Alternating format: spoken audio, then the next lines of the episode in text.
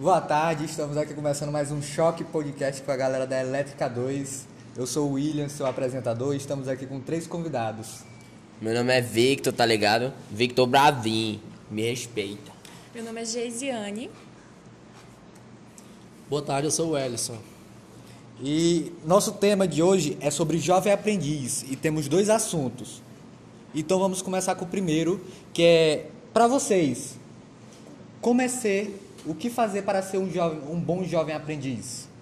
Cara, pra mim foi de boa, porque eu não sei se vocês entenderam, mas eu fiz isso aqui em 2010, por aí. Mas pra mim foi de boa, pô. Eu só tinha que ir pra escola, tirar sete, aí eu subia lá em cima, tá ligado? Fumavam no banheiro, ficava de boa. O- Os caras não mandavam eu fazer nada, eu ficava suave. Foi a melhor experiência da minha vida.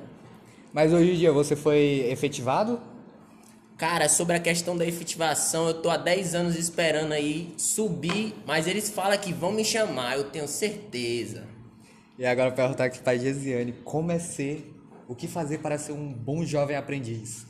Bom, gente, é, primeiramente você tem que ser é, uma pessoa com proatividade, com responsabilidade, né? Não é porque a gente é jovem que a gente acha que não podemos ter é, maturidade.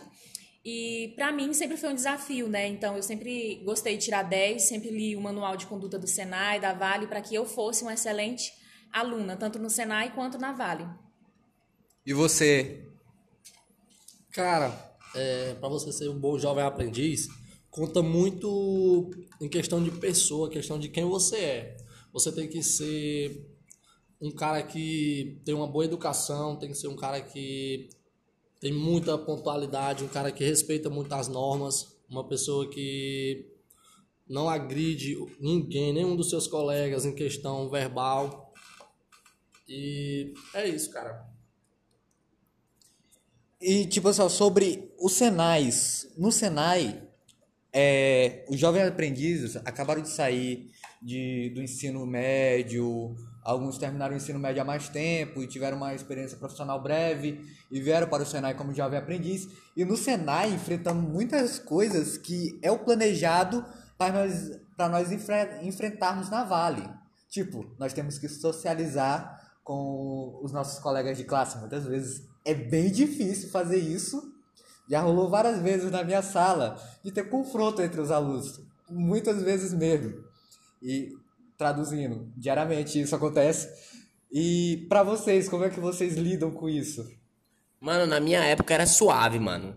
Só mexia com nós quem era com nós. Porque nós não ia ficar com essa galera aí não, esses patricinhos e tal. Eu não vou me juntar com essa gentinha não, mano. São tudo um bocado de burguês, tá ligado? É, bom, você tem que ser uma pessoa que separa muito bem o ambiente do trabalho, porque no Senai você está trabalhando também. Então a gente tem que saber separar o lado profissional do pessoal. Se você for uma pessoa que separa o lado pessoal do profissional, você não vai ter problema com colega nenhum. Isso mesmo. E só dando continuidade ao que a nossa amiga Geisiane estava falando, você tem que ser uma pessoa que saiba escutar muitas críticas, muitas coisas, aqui você vai escutar muitas coisas, e você tem que aprender a ficar calado e simplesmente usar isso como usar isso para subir mais, mais um degrau na sua vida. Tem a questão de ficar calado em alguns momentos, mas também temos que levar em conta a proatividade. Não devemos deixar de ser proativo, né? É o que mais os professores nos ensinam no Senai. São questões de respeito e proatividade. Isso é algo que, algo que devemos levar em conta. Temos aqui nosso amigo Bravin, que pelo jeito não era muito proativo e até agora está esperando sua, seu e-mail de admissão. E aí, Bravin, o que você acha sobre a proatividade que você teve para na empresa? Mano, o que significa proatividade? Já temos a resposta do nosso amigo Bravinho aqui. E eu quero eu quero entrar em outro tópico que é que é como o que fazer para ser efetivado, que é uma coisa que todo jovem aprendiz busca, é a efetivação. Claro que a parte do Senai é importante, a parte dos estudos é importante, mas quando subirmos lá em cima, o que nós buscamos mesmo é a efetivação. E como vocês acham que podemos buscar isso?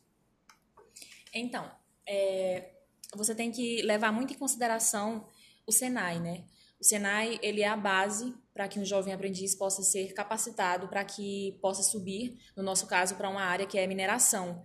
A gente tem que prestar muita atenção nas aulas, principalmente sobre segurança do trabalho, para que não podemos cometer nenhum erro é, lá em cima, porque isso conta muito na efetivação. Então, esses dois anos de contrato é, vai servir para que, quando surgir uma vaga para efetivação, fique um histórico de boa conduta, de um bom aluno. Então, o próprio nome já está dizendo, jovem aprendiz, a gente está aqui para aprender, você tem que gostar muito de estudar. Se você é uma pessoa que gosta de estudar, que presta atenção nas aulas, que é uma pessoa de responsabilidade, que tem proatividade, é só aguardar que você vai sim ser efetivado. Não importa se é 10 anos, desde que você tenha sido uma pessoa responsável, você vai ser efetivado, às vezes até antes.